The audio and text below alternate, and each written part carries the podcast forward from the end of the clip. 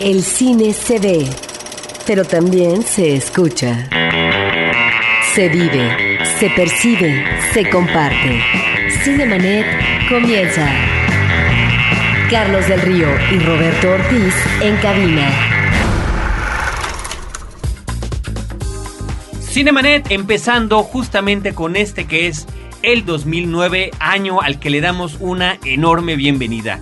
Gracias por estar con nosotros, gracias por acompañarnos en este espacio. Yo soy Carlos del Río y por supuesto que este 2009 no podría iniciar si no estuviera aquí a mi lado como parte del equipo que formamos Roberto Ortiz. Pues uh, muchas felicidades, ya pasaron las fiestas decembrinas, arrancamos el año, un año que nos depara, Carlos, eh, nuestro público hay que decirlo, no solamente la cuesta de enero, sino muchas dificultades en la economía, en el empleo, etcétera, pero el cine seguirá estando presente y tendremos que comentarlo semana a semana. Tendremos que verlo como siempre, como lo hacemos Roberto, como un gusto, como un placer, que es el que nos da el compartir con todos ustedes la experiencia cinematográfica. Así que bienvenidos todos, bienvenidos del 2009. Yo quiero hacer una pequeña reflexión, Roberto, antes de que continuemos nuestro programa, que por cierto tendrá un poco de cine mexicano, tendrá una parte que hemos dedicado porque era como un pendiente que teníamos hablar de la dimensión desconocida, de The Twilight Zone. No solo, eh, y dirán, ¿por qué en un programa de cine? Bueno, fue una influencia muy grande para muchos cineastas posteriormente y también tuvo su versión cinematográfica. Pero antes de que pasemos a todo eso, Robert, yo quiero comentar lo siguiente. Nosotros estamos iniciando el 2009 en Cinemanet, muy orgullosos y muy contentos de seguir con ustedes, habrá que comentar que nosotros iniciamos el 17 de agosto del 2006 en Horizonte esta nueva etapa de Cinemanet a, a través de, del radio, de radio abierta, lo cual significa, Roberto, que llevamos más de 120 programas ininterrumpidos. Iniciamos con un programa de media hora los jueves en, los, en el, nuestra primera etapa y posteriormente a partir del 2008 ya nos cambiamos a ese sábado que además con una hora que pues creo que es buen día para platicar de cine y es un espacio más grande lo cual agradecemos a toda la gente los sábados. del Instituto Mexicano de Radio. Es más grande el tiempo ahora en los sábados, no es un día apropiado porque es el fin de semana que es cuando vamos a ver cine. Pero por otra parte, Roberto, Cinemanet inició como proyecto en podcast en noviembre del 2005. De noviembre del 2005 a el último día de este año que acaba de concluir, del 2008, llegamos a más de 989 mil descargas, casi un millón de descargas en nuestros tres años y piedritas de haber existido, lo cual por supuesto es de verdad que un gozo muy grande que cada vez más gente nos acompañe también a través del podcast. Y reiterar que cada episodio que se transmite en vivo en Horizonte también se edita y se pone a disposición del público en el formato de podcast. En total, eh, llevamos más de 280 episodios en ese formato. Estamos por abrir en nuestra página de internet www.cinemanet.com.mx una nueva imagen para nuestro portal que nos dará también muchísimo gusto seguir compartiendo con todos ustedes. Así que bueno, esa es la forma, Roberto Ortiz y querido público, en la que empezamos el 2009 en Cinemanet. La lista. Las 5 de Cinemanet. Pues la lista, Roberto, en esta ocasión, en este primer programa del año, tiene que ver con una inquietud creo que muy válida de la gente que nos escuchó, porque era una tradición siempre cada final de año hacer un recuento de las mejores películas del año, pero mucha gente que nos aportó sus listas también, en las que habrá que decir, por cierto, que las mayores coincidencias fueron Wally y fueron The Dark Knight, El Caballero Oscuro y la película de Pixar. Bueno, pues este también nos dijeron, bueno, pero ¿qué pasó con el cine mexicano? ¿Por qué no hacen sus listas de cine mexicano? Gracias, por ejemplo, a, a Daniel Muñoz, a Romina Alejandro Escobar, José Luis Villalpando, gracias por habernos hecho esta observación. Y Roberto, ¿qué te parece si arrancamos con lo que fueron nuestras cinco películas favoritas mexicanas del 2008? Pues mira, yo integraría en esta lista y para comentarlas brevemente, Carlos, pues eh, Lake la película de Fernando Eimke, que es muy afortunada después eh, de temporada de Patos. Me parece que Eimke aborda personajes eh, que están en la transición entre la pubertad, la adolescencia y que encontramos en sus películas cambios a partir de una experiencia que podría ser nimia, minúscula, aparentemente en el caso de temporada de patos. En el caso de Lake Tahoe estamos ante un problema mayor, es la presencia de la muerte, que nos enteramos como espectadores ya avanzada la película a partir de un drama que está viviendo un chico y cómo puede ser respaldado con una serie de personajes que no conoce, porque es un pueblo en el estado de Yucatán, un pueblo pequeño, y es ahí donde yo encuentro no solamente el rasgo de experimentación a propósito de los fundidos a negros que están cubriendo una parte expresiva en términos del manejo del sonido, sino que al mismo tiempo me llama mucho la atención de este director este manejo no contemplativo, pero creo que sí muy certero de cómo la gente en provincia mide, experimenta, vive de una manera diferente los tiempos cotidianos de la vida. Y a esto que tú estás comentando, Roberto Ortiz, yo agregaría lo siguiente.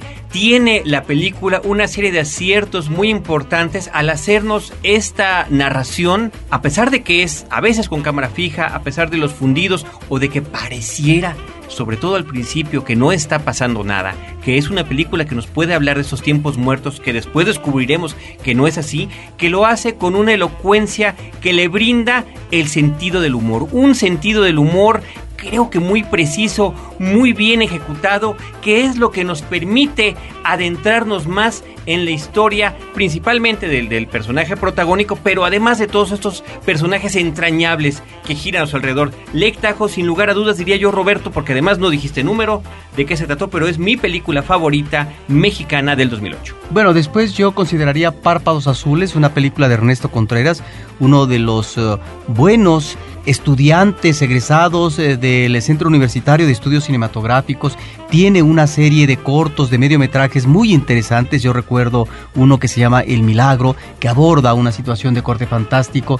Y bueno, Párpados Azules es su ópera prima, Carlos. Es una película que tiene creo que también su inventiva formal y que aborda una situación muy difícil a propósito de personajes solitarios que casi no tienen comunicación con el otro, que puede ser el vecino, el pariente, etcétera. Pero cuando hay la posibilidad de un encuentro tal vez sentimental, de un acercamiento de otro tipo, bueno, está la traba, la gran dificultad para que dos seres que viven como apartados del mundo puedan ingresar a este estadio de la comunicación y tratar tal vez de compartir emociones o sentimientos. Me parece que es una película muy lograda y que sus actores son muy afortunados. Párpados Azules en la lista de Roberto Ortiz.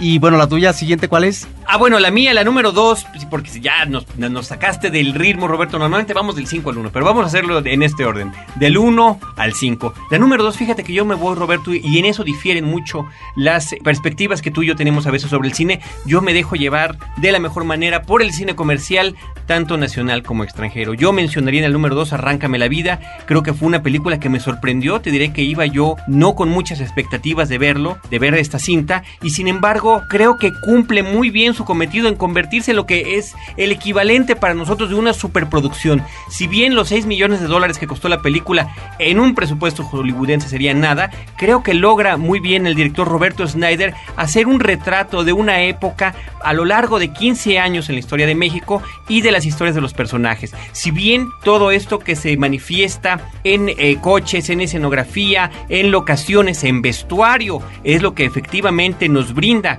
el acercamiento a la época, bueno, serán finalmente sus dos actores protagónicos, Ana Claudia Talancón y un extra hiper extraordinario, y déjenme decirlo así porque se lleva la película, muy claramente Daniel Jiménez Cacho en el papel del personaje principal. Protagónico o antagónico podría ser todavía un tema de discusión. Arráncame la vida en el número 2. Tu número 3, Roberto. Mira, sería Ladrones Viejos, Las Leyendas del Artegio, una película de Berardo González. Me parece que es un documental muy logrado, un documental que nos remite a cierta forma de delincuencia, unos ladrones que están ahora en la cárcel y uno de ellos en especial que me parece que es un personaje estupendo, logra, encuentra un personaje que, eh, imagínate, llegó a robar la casa de un presidente de la República.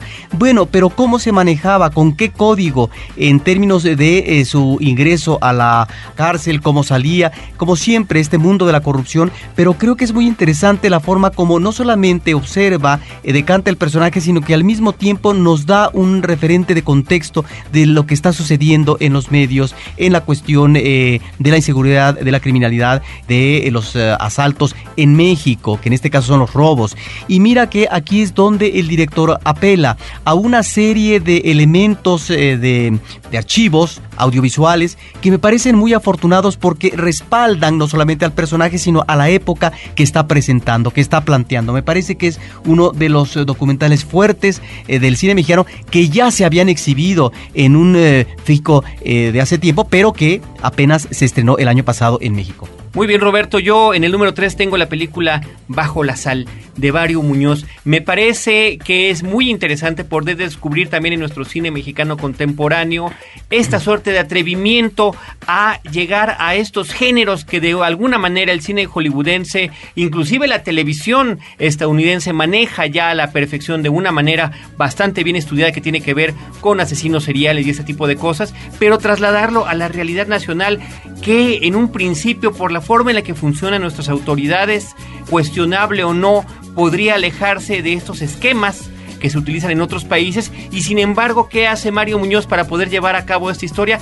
Llevarla a un lugar que nos es completamente ajeno, al menos para la mayoría de los habitantes de este país. Irnos a las salineras en el norte de nuestro país, donde además se nos presentan unos escenarios verdaderamente impresionantes, poder además incursionar un poco, vaya, eh, como elemento adicional de la película, con unas animaciones cuadro por cuadro muy interesantes y una investigación por parte de un detective que es interpretado por Humberto Zurita que está atravesando un pésimo momento. Creo que la película tiene muchos aciertos en ese sentido. Además, excelente fotografía, muy bien narrada y muy bien llevada a cabo. Bajo la sal. Que yo no sé por qué los directores jóvenes no se animan a incursionar en un género tan rico, tan emocionante por el manejo del suspenso y que podría realmente remitirnos a esta realidad eh, mexicana que es terrible desde hace muchos años. Roberto, pues yo creo que podríamos este, mencionar o ponerla como referente ya actualmente esta película. ¿Cuál es tu película número 4, Roberto? Pues Mexicana del 2008. A mí una película que me gustó mucho se llama Necio del director Alan Cotón,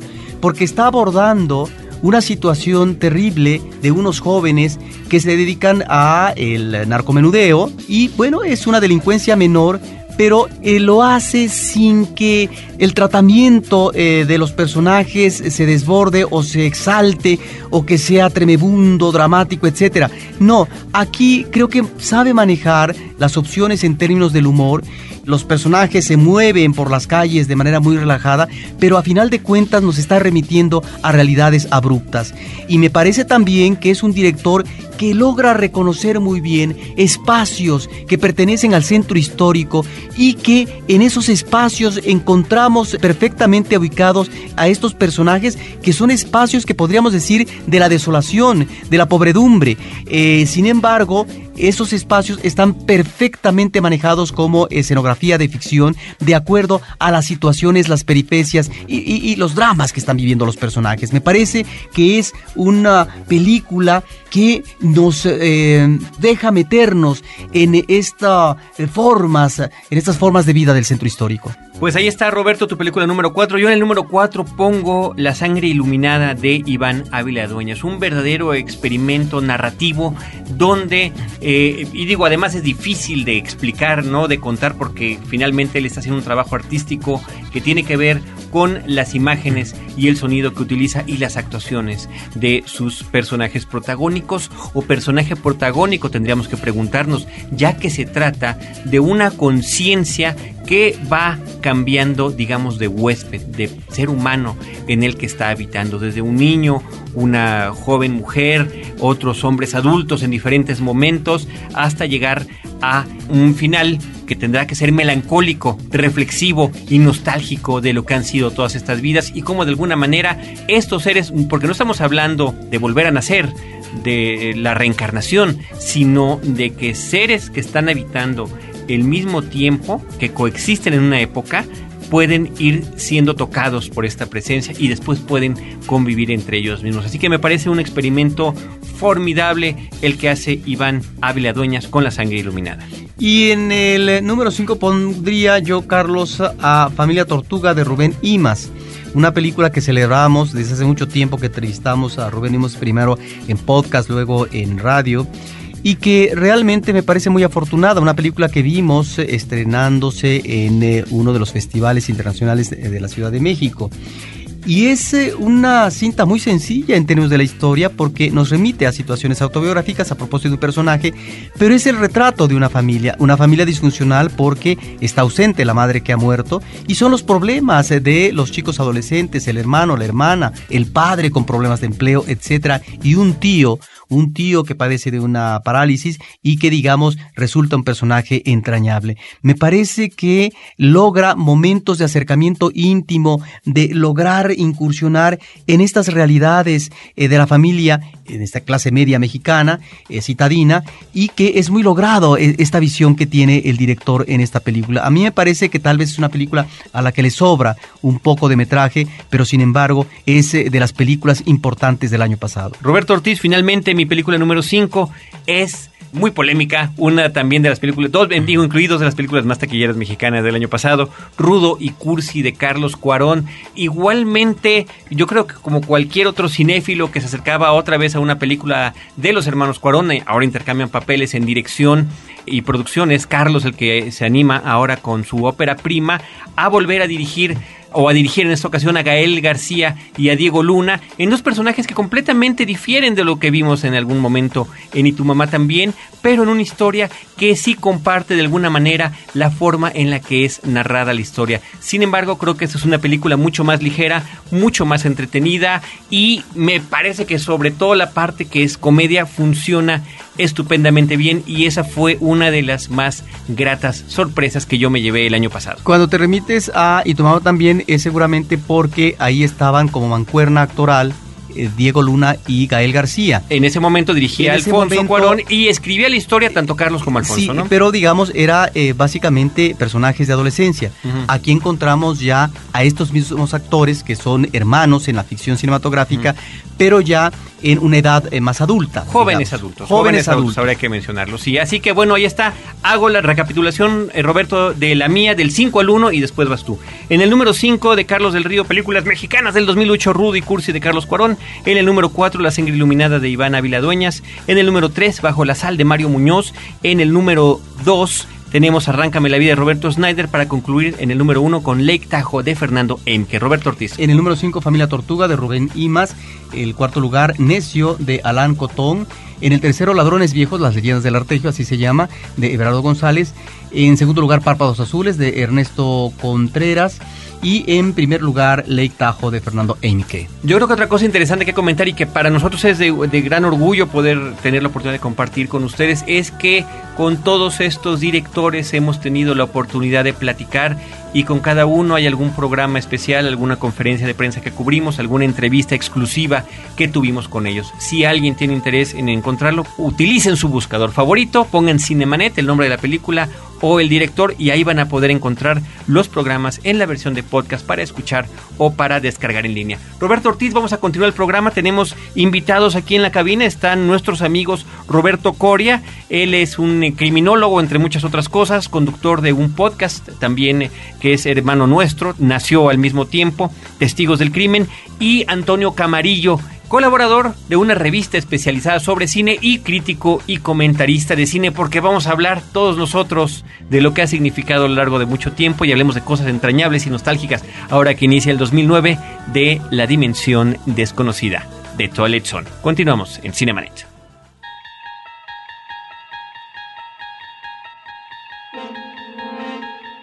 El tiempo, el presente, los albores del siglo XXI. El lugar, una urbe de millones de habitantes. Y en un rincón de esta megalópolis, en una habitación de algunos metros cuadrados, cuatro personajes están a punto de entrar a otra dimensión. A una dimensión no solo de vista y de sonido, sino también de la mente. Un viaje a una tierra maravillosa de imaginación. Nuestra próxima parada, la dimensión desconocida.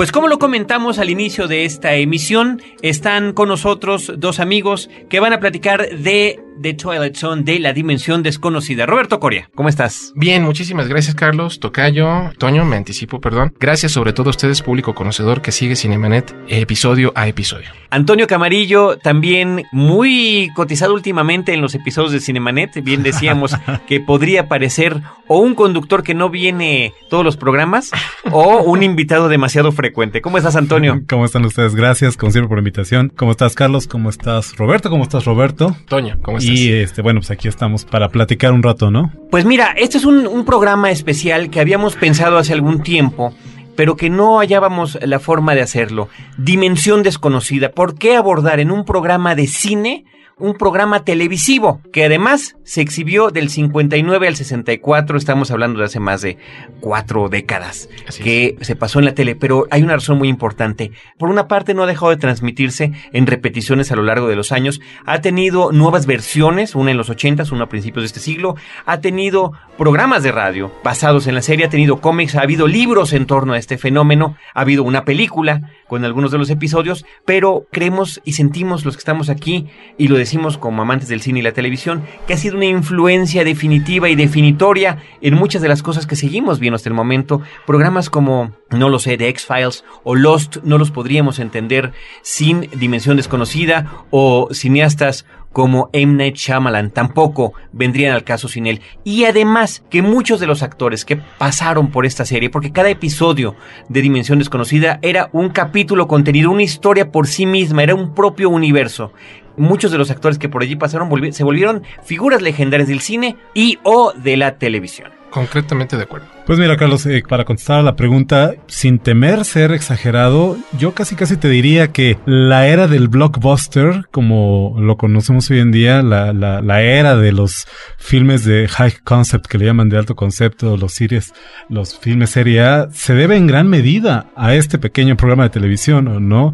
Eh, no olvidemos que el blockbuster, como, vamos, no como género, pero como fenómeno cultural, pues depende mucho de ese tipo de historias fantásticas, de estas anécdotas que van más allá de la realidad. Y bueno, definitivamente, y como ya bien lo dijiste, las carreras de un George Lucas, de un Steven Spielberg, de un Shyamalan, de un J.J. Abrams, por mencionar a alguien más reciente, definitivamente no, no serían sencillamente sin la influencia que este programa de televisión tuvo sobre sus pequeñas mentes cuando eran apenas unos niños, ¿no? Sí, claro. Yo creo que todos tenemos muy presente que la dimensión desconocida fue parte de nuestra primera educación sentimental. Hace rato le estaba platicando a Toño que yo veía los episodios en compañía de mi abuelo, los episodios de la corrida original en el canal 4 y era una maravilla. Yo recuerdo entre las experiencias más terroríficas de mi vida la cortinilla de entrada con este ojo gigantesco con la puerta y la narración. Está entrando usted a una dimensión de luz y sonido. Está entrando a la ¿Y la música cómo era? Eh, a Toño le sale mucho mejor.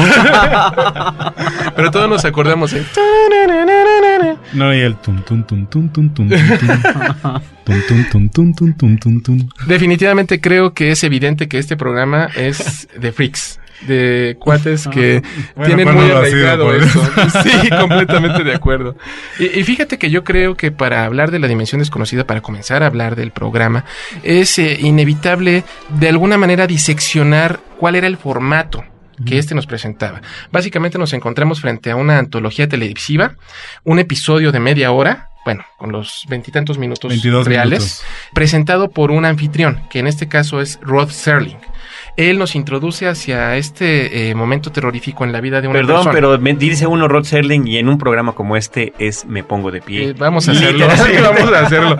Sí, hay que, hay Por lo que pronto hacerlo. quítate el sombrero. Hay que hacerlo definitivamente. Rodman Edward Serling nace el 25 de diciembre de 1924.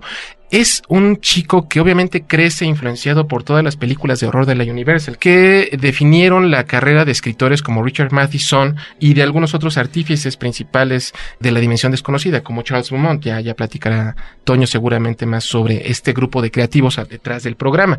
Él eh, tiene una vida, una juventud bastante terrorífica. Él conoce los horrores de la Segunda Guerra Mundial, eso es algo muy importante. Él sirve en un batallón de artillería de paracaidismo o algo por el estilo. Observa directamente los horrores de la realidad. Se da cuenta que estos rebasan cualquier ficción y creo yo que se van a convertir en una forma o en una inquietud constante en el resto de su vida, el miedo. Decía H.P. Lovecraft, el famoso autor de, de literatura de horror, que el miedo es la más poderosa y antigua de las emociones humanas. Creo que es muy cierto. Y como tal a la gente, eh, a pesar de que ciertos episodios, ciertas situaciones pueden generar horror auténtico, no podemos evitar mirar de reojo. Ese es el, éxito del género de horror en el cine y obviamente esta garantía se transmite a la pantalla chica, a la naciente industria televisiva y obviamente va a generar un programa de estas dimensiones. Cuando tú hablas del miedo, el miedo en una dimensión humana a partir de los personajes específicos que tal vez cada historia está planteando, pero no tiene que ver en su época también a propósito de ciertas angustias que se presentan en la humanidad y de una realidad y de un entorno que finalmente tiene preocupaciones que externar a propósito y que son temas recurrentes en el caso de Dimensión Desconocida, como es la bomba atómica, como es en este caso la presencia extraterrestre, en el caso del filón de la ciencia ficción, estos temas que finalmente están planteando una historia particular, pero que tiene que ver con eh, preocupaciones eh, de visión muy pesimista de, la humanidad en ese momento. Sí, yo creo definitivamente que sí. Hace algunos meses tuve el gusto de ser invitado a participar en una publicación de Tierra Adentro sobre el placer de, ver cine.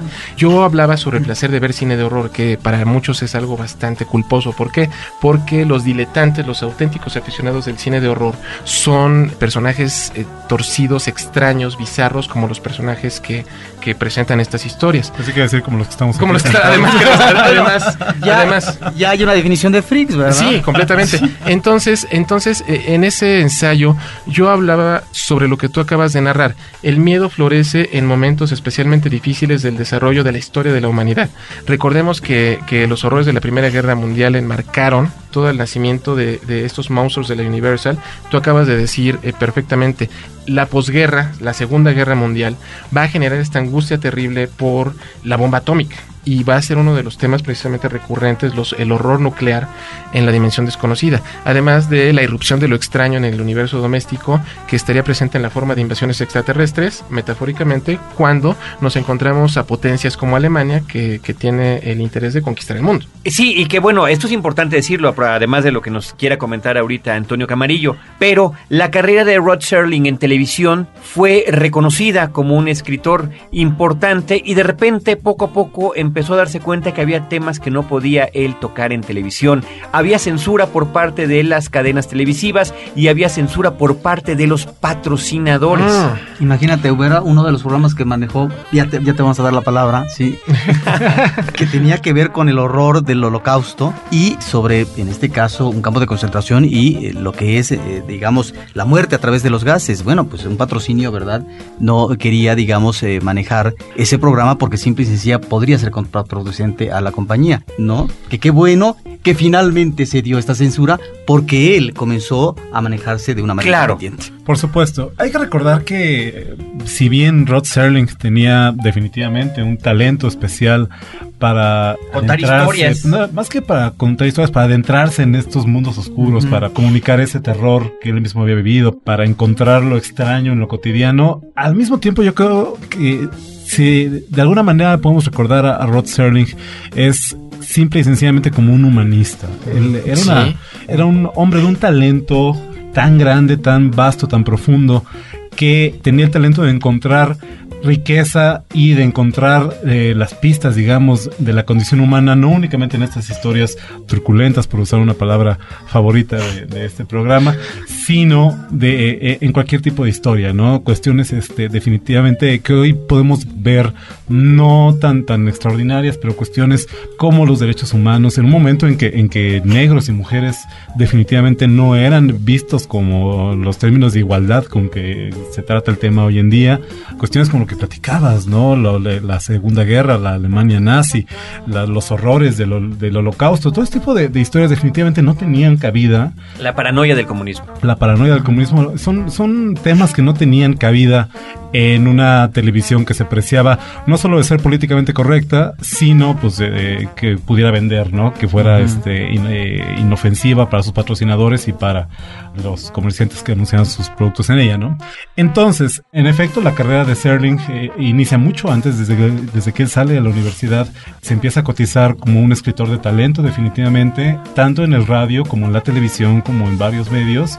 Él, él va puliendo su, su arte y esto lo lleva a trabajar en un par de programas que resultarían ser eh, antecedentes de la, de la dimensión desconocida, ¿no? El Playhouse 90, un, un programa de antología que se producía en, en vivo, ¿no? Donde podríamos hacer la equivalencia con las eh, con películas para televisión de hoy en día, por ejemplo, ¿no? Una sola historia unitaria, pues, transcurrida durante hora y media en vivo frente a las pantallas. Era como ver una obra de teatro en vivo. Era como ver una Ah, obra a través de la televisión, pues. Definitivamente. Ajá, Y que vamos, estamos hablando de los de esa primera época dorada de la televisión, cuando apenas el medio empezaba a descubrir sus potencialidades y, y lo que era capaz de hacer. Y bueno, el formato de antología, que definitivamente es un formato que no siempre le ha sido sencillo desarrollarse por sus características, se encontró ahí también un pequeño espacio para manifestarse, para desarrollarse, ¿no? Tenemos este programa Playhouse 90, tenemos el Desilu Playhouse, que fue un programa subsecuente patrocinado por la Westinghouse, de hecho. Y bueno, en efecto, Rod Serling se da cuenta lo difícil que es que toda esta cadena de autoridades encima de él, el anunciante, el patrocinador, eh, la misma cadena televisiva, permitan que muchas de sus ideas, que son definitivamente ideas de avanzada, ideas no sé si radicales, pero por lo menos sí poco comunes en los medios en su época, pues pudieran pasar sin diluir o indemnes, digamos, de los embates de la censura. Y es entonces que Serling decide acogerse a la fantasía, a la ciencia ficción, a las metáforas que permiten ese tipo de historias, estas parábolas podríamos llamarlas, para comunicar todas estas temáticas difíciles de tratar bajo la apariencia de un inofensivo programa de ciencia ficción y de fantasía. Ciencia ficción, fantasía y horror diría yo que son los tres temas Ingredientes. básicos. A veces uno por uno en los programas, a veces intercalados, de tal manera que son prácticamente indistinguibles. Porque fíjate que sí es importante notar esto. Muchos recuerdan a la dimensión desconocida como una serie de horror, cuando no lo era. Tú lo acabas de decir perfectamente, coquetea con muchos otros géneros. Y de alguna manera creo que toma eh, los mejores elementos de estos y los traslada a la pantalla chica. Aquí la- lo que creo que hay que destacar es que también dejaba una suerte de moraleja al final cada episodio. En el drama que vivía cada personaje, cada hombre que su vida era tocada por el elemento horrorífico, había una enseñanza. Ya llegaremos a la parte en donde recordamos capítulos importantes. Pero me acuerdo, no sé, del episodio de un vendedor de autos que eh, recibe o que compra un vehículo muy viejo y que a partir de ese momento ya no puede mentir. Se ve obligado a decir la verdad. No, no compre esta carcacha, está horrible. Y él eh, me recuerda un poco a esta farsa de Jim Carrey de mentiroso, Claro. mentiroso. O el capítulo donde un vagabundo recibe el saco de Santa Claus y se dedica a hacer el bien, aprovechando todas las carencias que él presenta. Un capítulo que habla sobre la generosidad, sobre la entrega, sobre los mejores valores del espíritu humano. Lo dice el autor de alguno de los múltiples libros que se han publicado sobre... Aquí tenemos varios. Que aquí hay varios. cabina, de hecho. propiedad, debo de decirlo, de Toño y de Carlos del Río. Está, por ejemplo, The Twilight Zone Companion es una obra, pero básica. para el aficionado. Bueno, Sí. pues lo dice el autor de alguno de estos libros, dice, tal vez en nuestro mundo la justicia sea ciega, pero en la dimensión desconocida veía bastante claramente. Muy buena frase. Están en Cinemanet, estamos platicando con Antonio Camarillo y con Roberto Coria acerca de The Twilight Zone, Dimensión Desconocida. Regresamos.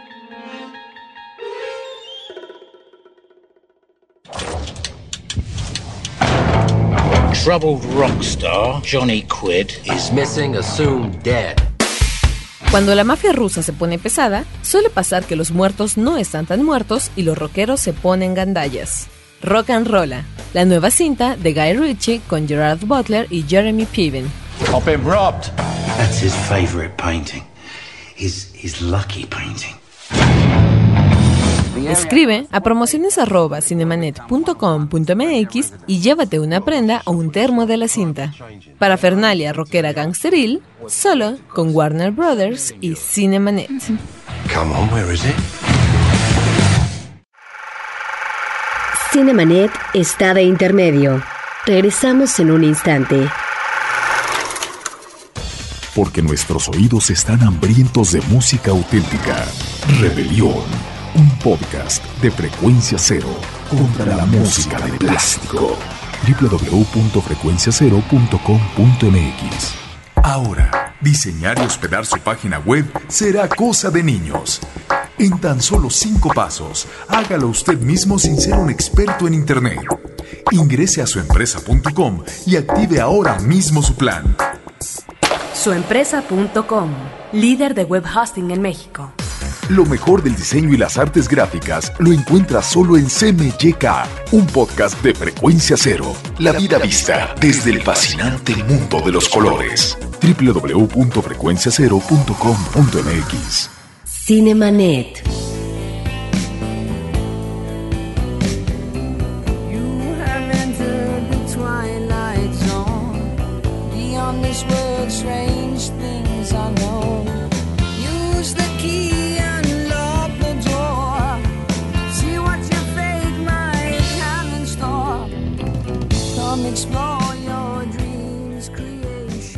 Continuamos platicando de Dimensión Desconocida y bueno, ya tanto Roberto Coria como Antonio Camarillo nos vienen comentando en primera instancia los antecedentes de Rod Serling, de su carrera en televisión, de lo que significa el horror utilizado como metáfora, eh, la fantasía, la ciencia ficción, pero hay una serie de personas que también colaboran hombro con hombro con Rod Selling para hacer realidad este proyecto. Así es, Carlos. Y bueno, antes de, entrar en, detalle con el cast de este programa, hay que mencionar que, como ya decíamos antes de la pausa, Serling se había formado ampliamente en la televisión con algunos guiones que llamaron poderosamente la atención de la crítica del tiempo y del público sobre todo, ¿no? Con el tiempo Sterling sería acreedor a no menos de seis premios Emmy por sus muchas y muy importantes contribuciones al arte de la televisión y bueno, platicábamos que en estos eh, momentos finales de esta época dorada de la televisión, estamos hablando de los años 50, finales de los años 50, el talento de Sterling empezó a brillar. Y bueno, es en ese momento que una historia escrita por él, que se llama The Time Element, es escogida para ser adaptada como un programa de este serial conocido como The Silius Playhouse.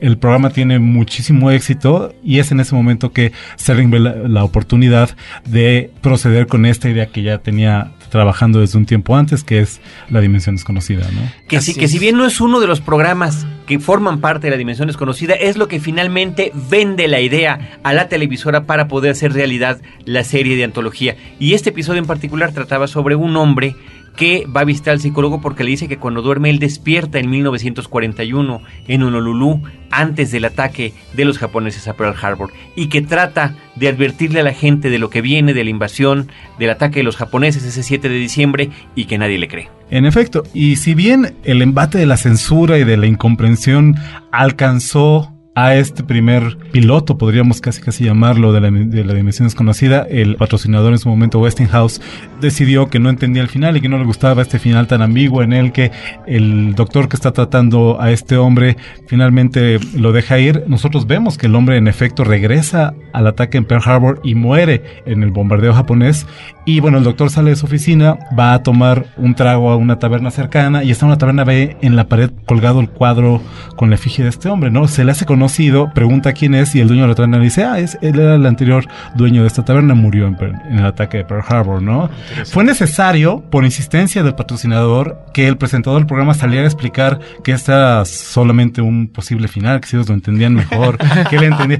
Una, una explicación completamente innecesaria que, que bueno, de la cual Serling prescindiría, evidentemente, en el momento de tomar las riendas de Dimensión Desconocida. Por un lado, bueno, obviamente por ser su, su proyecto y por ser un momento distinto para la televisión un tiempo más adelante y sobre todo este con el poder como productor que llegó a, ganar, pero también, bueno, evidentemente por las conocidas e inconfundibles presentaciones que abrían y cerraban cada uno de los episodios de la Dimensión Desconocida y en los que Serling personalmente introducía y concluía dejando sí las cosas en el aire, pero dándole, ¿cómo llamarlo? Un cierre, un, una... Sí a veces, a veces sí, el, sello particular definitivamente, a veces la moraleja, efectivamente, que era parte recurrente de este programa. Finalmente, en 1959, la CBS, que era la televisora que eh, auspiciaba este proyecto, da luz verde y aparece el primer episodio de lo que va a ser, creo yo, en la historia de la televisión, una de las series más memorables y, como decías tú al principio, más influyentes. Efectivamente, el principal artífice de este milagro televisivo, porque creo que es un milagro televisivo, es Rod Serling como escritor, como rostro del proyecto, pero reunió a un grupo de escritores que se convirtieron junto con él en los artífices de este serial. El primero de ellos, eh, o a quien citaría al principio porque es uno de los autores que yo más quiero, es Richard Matheson. Ya hablamos sobre él ampliamente en el programa que se le dedicó en Cinemanet a Soy Leyenda, así que escúchenlo. Es una buena referencia también. Y Charles Dumont, que creo eh, Toño Camarillo puede hablarnos mucho mejor de este personaje. Bueno, como platicábamos ya en, en, en aquella ocasión anterior en el programa dedicado a Madison, tanto Madison como Beaumont eran miembros de un grupo muy prolífico, muy talentoso de escritores de lo fantástico, de la ciencia ficción, de lo terrorífico, que se llegaron a conocer en su momento de alguna manera como el grupo del sur de California, ¿no? Sí. De, de Southern California Group of Writers, Sí. ¿no? Ellos venían de distintos eh, rumbos de la vida. Beaumont era muy joven cuando se inició el grupo, era un admirador de nada más ni nada menos que de Ray Bradbury. Tuvo la ocasión de conocerlo y de comenzar un intercambio profesional con él, donde Beaumont le mandaría a Bradbury al- algunos trabajos, se los recomendaría y esto empezó a, crear esa sinergia donde más tarde muy variados escritores, George Clayton, el mismo Robert Bloch, Richard Matheson, Ri- ya- Madison ya, lo y-. Y, Beaumont, una serie de escritores eh, encontrarían un campo muy fértil para trabajar en equipo, para intercambiar ideas, para compartir, pues no únicamente las alegrías, sino las penas de ser un escritor de un género tan vilipendiado a veces como puede ser la fantasía, el horror, la ciencia ficción, no compartir la alegría de, de verse publicados uno tras otro y en general pues de echar a volar la imaginación. ¿no? Esta forma de taller fue lo que le dio este sabor tan especial a la serie. Es un esfuerzo colectivo, creo yo, a pesar de que estas figuras pues brillan independientemente. Así es, y si bien en los inicios, en los albores de la serie, muchas veces se optaría más por adaptaciones de cuentos ya, ya trabajados, de historias previas de este grupo de escritores, y bueno, y como platicamos la vez pasada, también evidentemente de la contribución del mismo Rod Serling, que como cabeza del proyecto y por contrato tenía que escribir un 80% de las historias que se filmaran para el programa de televisión, pues bueno, es esta combinación, como ya platicábamos, de la fértil imaginación de este grupo de escritores y de la visión tan clara y tan personal, tan humanista, habíamos dicho ya, del mismo Serling, que crean este fenómeno casi irrepetible, ¿no? La Dimensión Conocida es un programa profundamente idiosincrático, ¿no? Que responde, ya lo decíamos ahorita, a las obsesiones, no a las obsesiones, a los intereses y a la manera de ver el mundo muy particular de su creador, de las. ¿no? Y es algo que vamos a ver ahorita que empecemos a, a pasar revista a algunos de los episodios más populares, como una y otra vez esta noción de justicia casi divina, podríamos llamarla, ¿no? Esta justicia poética, Sí. creo yo. Es un, A veces es justicia poética y a veces es el, el sarcasmo más horrible. Ironía, una ironía o la cruel ironía y que- terrible, ironía ¿no? trágica, Es una ironía trágica. Yo diría entonces, para rematar el capítulo de, bueno, en la vida de, de Rod Serling, este hombre muere finalmente el 28 de junio de 1975 de afecciones cardíacas. Este hombre, después de que deja la dimensión desconocida, después de que deja el proyecto, en medio de toda esta censura, en medio de toda esta dificultad con patrocinadores, él decide, creo yo, con un poco de más libertad, y hacer un segundo intento, y esto lo hace en el 69, en los 70s, con una serie llamada Galería Nocturna, la han parodiado incluso en Los Simpson. Si ustedes se acuerdan ese capítulo donde Bart presenta diferentes episodios en la casita del horror, narrados a través de un cuadro, era, Claro. era, era muy bueno. En este caso, Rod Serling se colocaba enfrente de una pintura grotesca, terrible, que narraba... Enigmática. Abstracta, Enigmática, ¿no? Abstracta. abstracta. Decía, decía que era el momento congelado de una pesadilla. Y creo que esto define muy bien la, la idea de la galería nocturna, porque nos presentaba adaptaciones de muchos cuentos. Eh, recuerdo cuentos de Robert Bloch, de H.P. Lovecraft, de Ambrose Bierce, de muchos de los escritores claves del género de horror. Este programa sí, completamente, estaba dedicado a celebrar este género poco atendido y poco valorado por muchos. Ahora, lo platicábamos también en alguna ocasión anterior, ¿no? El formato era muy específico y es parte de lo que hacía funcionar y de lo que caracterizaba y distinguía a la dimensión desconocida de otros programas, ¿no? 22 minutos de duración, donde se jugaba esta, esta idea, que era una idea que tenía que atraparte, una idea que tenía que enganchar tu imaginación en unos poquísimos minutos, casi en unos segundos, hasta llevarla al famoso twist ending, ¿no? A, a ese final de vuelta. Ah, de eso es importante, El- el la final vuelta de tuerca sí, final. claro. La vuelta de tuerca final. La vuelta de tuerca, que es lo que todos identificamos como característico de la dimensión desconocida, ¿no? Decían, por ejemplo, algunos escritores que la mejor manera de ganar la atención del público es darle al final un mazazo, un golpe con martillo en la cabeza. Esto es precisamente lo que hacía la dimensión desconocida. Tenía esta vuelta de tuerca que acaba de mencionar Toño, un final sorpresivo. La historia Inesperado, inesperado, creo yo. la, la historia se movía por una línea y finalmente nos revelaba que no, que no era lo que pensábamos. Y así, y así en ese espíritu, el capítulo piloto de la serie, que creo que sería el primero que valdría la pena referir, ¿Dónde están todos? Where, Where is everybody? everybody? Octubre Que- que- 2, 1959. que es mítico, que es mítico el programa porque durante mucho tiempo no lo volvieron a pasar en televisión.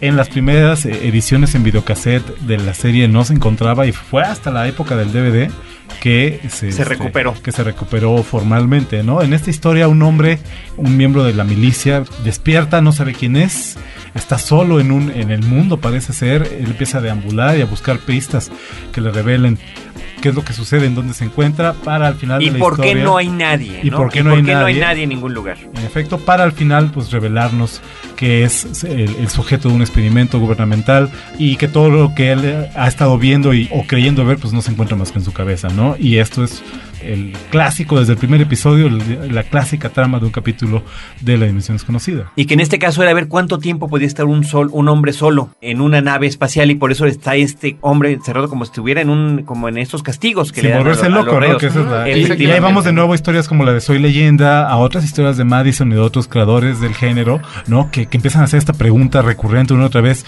sobre la identidad. Yo recuerdo una historia del hombre que se queda encerrado en un banco. eh, Ah, bueno, este, Ah. es, este es uno de los, de los episodios clásicos. Ahora, nada más hay que decir, pero antes de, de comentarle a Roberto, hay cinco temporadas de La Dimensión Desconocida, son más de 100 episodios. 150 y tantos. Ah, 158 para ser precisos. Dato cortesía de The Muy bien, así que nos acordaremos tan solo de algunos, ¿no? Y también agradeceremos que quienes se acuerden de algunos otros, pues nos, nos manden un correo electrónico recordándonos a promociones arroba cinemanet.com.mx. El episodio al que se refiere Roberto es Time Enough at Last. Es uno de los cuatro episodios donde participa el actor Burgess Meredith, Mejor conocido como el pingüino. mejor conocido como el pingüino o como también Mikey como de Rocky. el entrenador de Rocky, Hola, ¿no? Rocky. Que eh, pues era un, un hombre pequeño, un hombre que utilizaba lentes muy gruesos y que su pasión en la vida era tratar de leer, dedicarse a la lectura, pero tenía por una parte un trabajo de cajero en un banco donde era menospreciado por sus compañeros y en su casa era prácticamente abusado por su mujer. Yo recuerdo al pobre hombre leyendo hasta la caja del cereal a la hora del desayuno. Sí, ¿no? tratando de leer lo que fuera, Lo ¿no? que O fuera. tratando de leer en el transporte, de rumbo al trabajo, en sus breaks, etcétera. Y como siempre lo molestan para su lectura, pues él decide un día bajarse a la bóveda, encuentra que en la bóveda del banco, en su momento de descanso, en su break, puede dedicarse un poquito a ese pasatiempo. Y de repente siente un temblor terrible, algo se mueve, se oye una explosión y cuando él sale, una bomba atómica ha destruido todo lo que él conoce. Y empieza a deambular por esas calles destruidas donde prácticamente no queda nada de la civilización. Y resulta que al final llega a unas escaleras que son lo que era la biblioteca. Y empieza a rescatar los libros que sobrevivieron a esta explosión, que sobrevivieron a este ataque o lo que haya sido que sucedió y que acabó con la humanidad. Y empieza a acomodarlos absolutamente emocionado de que al fin, como dice el título, Time Enough at Last, al fin podrá él Suficiente tiempo. tener suficiente tiempo para leer y los ordena por géneros, por autores, por historias, todos están ahí felizmente acomodados cuando de repente se tropieza, sus lentes caen y se quiebran. Y él vemos además, porque podemos apreciar la perspectiva de, de este personaje en una subjetiva que ve todo absolutamente borroso y que no distingue Ahora, nada. esos dramas son espeluznantes. Completamente. Y Aterrador. cómo Completamente realmente aterrador. aquí eh, hay reflexiones muy profundas. Por un lado está el destino de la humanidad, a propósito de una bomba atómica que extermina y no deja rastro. Pero por otro lado está este hombre que puede hacer de las suyas en cuanto a dedicarse a lo que él le interesa, que es en este caso la lectura, tiene todo el tiempo del mundo, nunca va a ser molestado, nunca va a ser burlado.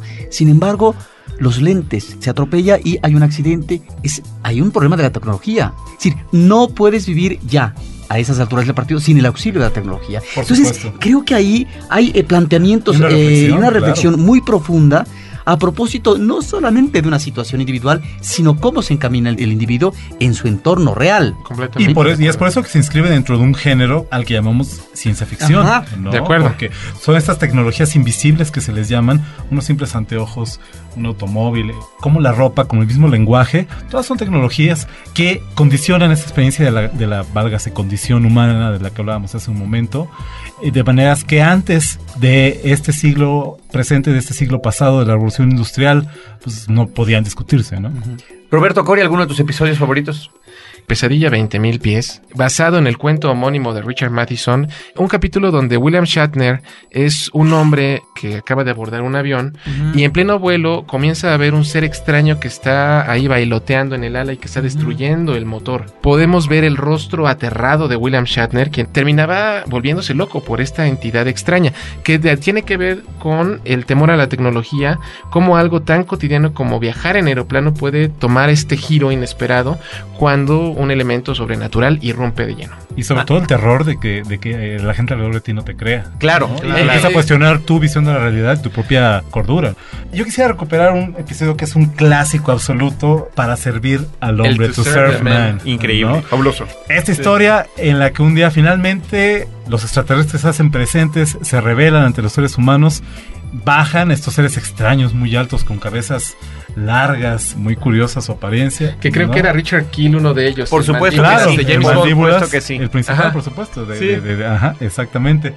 Y, que vienen con este, con esta propuesta de ayuda a la raza humana. Él dice que vienen a resolver todos los problemas de la, de la raza humana, a erradicar enfermedades, a terminar con la guerra, a terminar con el hambre, sobre todo, ¿no? Y bueno, pues la, la humanidad no, podía estar más contenta, está de plácemes todo el mundo, y sin embargo no faltan los eh, Escépticos. Los escépticos, los, los cínicos que no se pueden dar por bien servidos, y este es un punto que los Simpson en su parodia retomarían muy divertidamente con el personaje de Lisa, que siempre tiene que ser, como le dice Marsh al final del episodio, es muy lista cuando te conviene, ¿no? Y que, y que desconfían de la propuesta de los extraterrestres, ¿no? El extraterrestre que viene a hacer la oferta siempre carga un libro con él, ¿no? Con una inscripción extraña en la portada, y bueno, pues un grupo de expertos en códigos y demás se sienta a tratar de, de, de Traducir descifrar qué es lo que dice ese libro. Y bueno, y se sienten muy aliviados y muy tranquilos cuando descubren que el título del libro es Para servir al hombre. ¿no? Entonces, bueno, la humanidad empieza a abordar estos transportes, estas naves que los van a llevar a este planeta ah, de origen de los extraterrestres, donde todo va a ser alegría y felicidad, hasta que alguien descubre que han cometido un error, que ha habido una confusión. El título de ese libro para servir al hombre no se trata de cómo ayudar a la raza humana, se trata sobre cómo cocinarla y servirla para los específicos gustos culinarios de esta raza extraterrestre. Que el ¿Cómo grito- cocinar el- el- 40 humanos? Que el grito de terror al final es es un libro de cocina. Es un libro de It's cocina. a cookbook. cookbook. Parodiado, ya decíamos Buenísimo. ahorita, en el capítulo de Los Simpson en el que, en el que dice cómo cocinar ¿Cómo para 40 cocinar? humanos. Bueno, parodiado inclusive en Madagascar, en la caricatura, en esta película animada, donde descubren un avión estrellado, eh, los lemures que habitan la isla, que había un libro que decía para servir al lemur, ¿no? Por supuesto. Ahora, yo tengo dos capítulos favoritos, ¿no? Uno muy conocido. es- Los invasores. Eh, no, ese sería. Ah, ese si, si quieres platicarlo Ese tú lo platico que- yo, sí. ok. Eye of the Beholder. Desde el punto de vista de la punto- persona, sí, ¿no? Sí, sí, bueno, la reflexión, con- la sí. reflexión del episodio al final era la belleza se encuentra en el ojo de quien la mira, quien ¿no? observa, In sí. the eye of the beholder. Beauty is in the eye of the beholder. beholder. Y es la historia de una muchacha que nació con un defecto congénito terrible que la hace parecer un monstruo, ¿no? Cuando conocemos a esta mujer, se encuentra en un hospital aguardando los resultados de la última cirugía plástica a la que fue sometida, tiene la, cara cubierta con vendajes y escuchamos todo el drama alrededor de ello, ¿no? Eh, las esperanzas de la muchacha de por fin poder ser normal, la no tan optimista visión de los médicos que le dicen que eh, si este procedimiento no ha tenido éxito, no habrá más remedio que mandarla a vivir a una colonia donde otras personas desfiguradas como ella pueden vivir tranquilas y sin estar sometidas a, los, a, a las miradas inquisidoras y crueles del resto de la gente, ¿no? Y bueno, ¿cuál no será nuestra sorpresa cuando al caer las vendas descubrimos a una mujer bellísima, una rubia despampanante y sin embargo la la enfermera que está atendiendo el procedimiento suelta un grito aterrado, deja caer lo que llevan las manos y los doctores declaran que el procedimiento ha fallado Fallado. y que ya no hay esperanza. Y es solo entonces que nosotros como espectadores descubrimos que jamás hemos visto los rostros de estos De doctores, doctores, de los y de toda la gente que está alrededor de ella y descubrimos que todos son unos monstruos aterradores, aterradores a nuestra propia visión de la belleza. Que ¿no? son además emulaciones del eh, clásico maquillaje del fantasma de la ópera. Sí, con una- esa nariz así levantada. Una ¿no? nariz como porcina, ¿no? Este, muy grande, muy ancha, este, sin cejas, unos ojos Monstruosos, espantosos. verdaderamente monstruosos. Y que es la moraleja del Soy leyenda original de Richard Matheson. Así es. Y hay un episodio de temática similar que a mí me pareció fascinante en su momento, es menos conocido, que se llama Number 12 Looks Just Like You. El Ah, número 12 claro. Te ve- sienta te perfectamente. sienta Sienta perfectamente. lujo, sí. esta, esta parábola donde en un futuro indefinido, al llegar a cierta edad, hombres y mujeres tienen que escoger con cuál de los escogidos y aprobados modelos físicos de belleza se queda, ¿no? Y la historia de esta jovencita que se rehúsa, se revela a ser como alguno de esos modelos preestablecidos de, de belleza y hace todo hasta el final del episodio, debemos de- decir sin éxito, para no ser convertida en una más. Pues nada más, vaya, nos podríamos quedar platicando invasores, horas, Carlos, horas, invasores, horas, cuéntanos horas de los invasores. Bueno, los invasores rápidamente. Rápido. Una Sí. mujer que vive en una zona rural, que vive sola en una pequeña cabaña sin nada de tecnología, descubre que en su casa hay por allí un pequeño platillo volador y unos hombrecillos que están caminando por allí. Y ella hace todo lo posible, bueno, los descubre por supuesto con terror, y hace todo lo posible por sacarlos hasta escobazos, a palos, y todo porque los siente como una presencia amenazante. Cuando acaba el episodio, descubrimos que la nave, el platillo volador, dice NASA o USA, alguna de estas, no recuerdo exactamente bien, pero una vez más es otro punto de vista de las cosas, ¿no? Como una nave que viene de la Tierra llega a otro planeta y cómo es recibida por una mujer que está simplemente en su casa, en un lugar. Claro, claro Tierra de gigantes, ¿no? Una cosa el del origen. estilo, ¿no? Entonces, bueno, eh, son capítulos y capítulos y capítulos. Yo de verdad que eh, creo que se nos fue el tiempo sin querer. Bueno, Sin pero querer. esto va a convidar al público para que revisiten, sus- Revisiten. sus...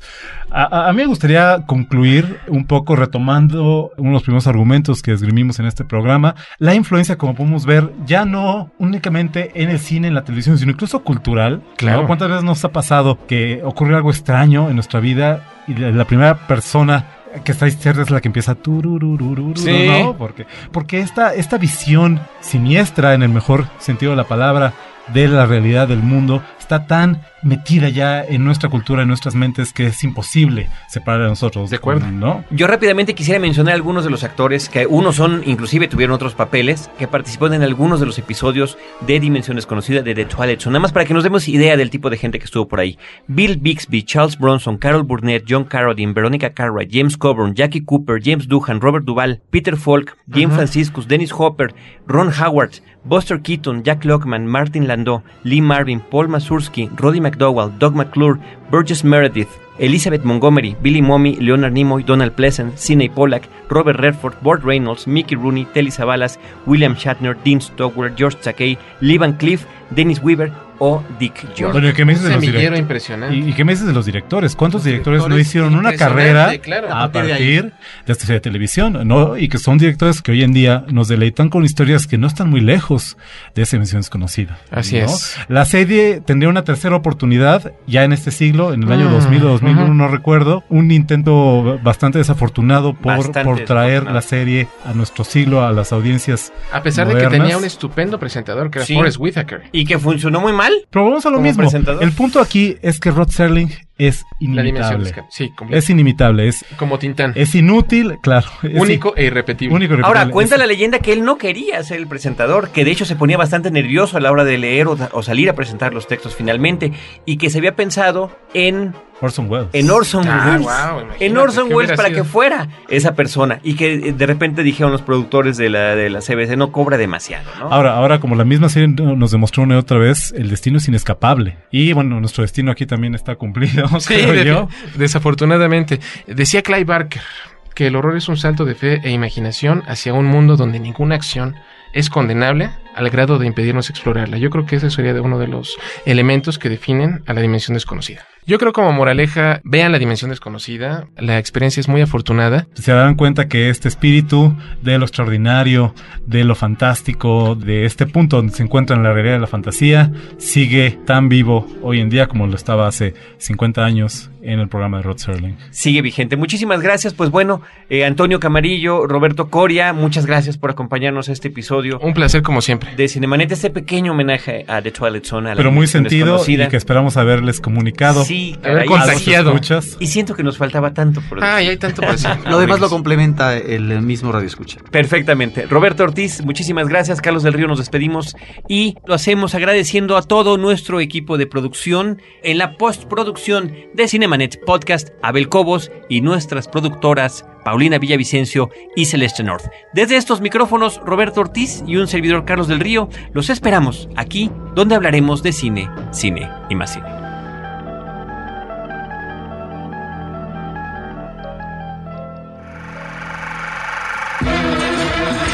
Cinemanet termina por hoy. Te esperamos el próximo sábado, en punto de las 10 de la mañana. Más cine en Cinemanet.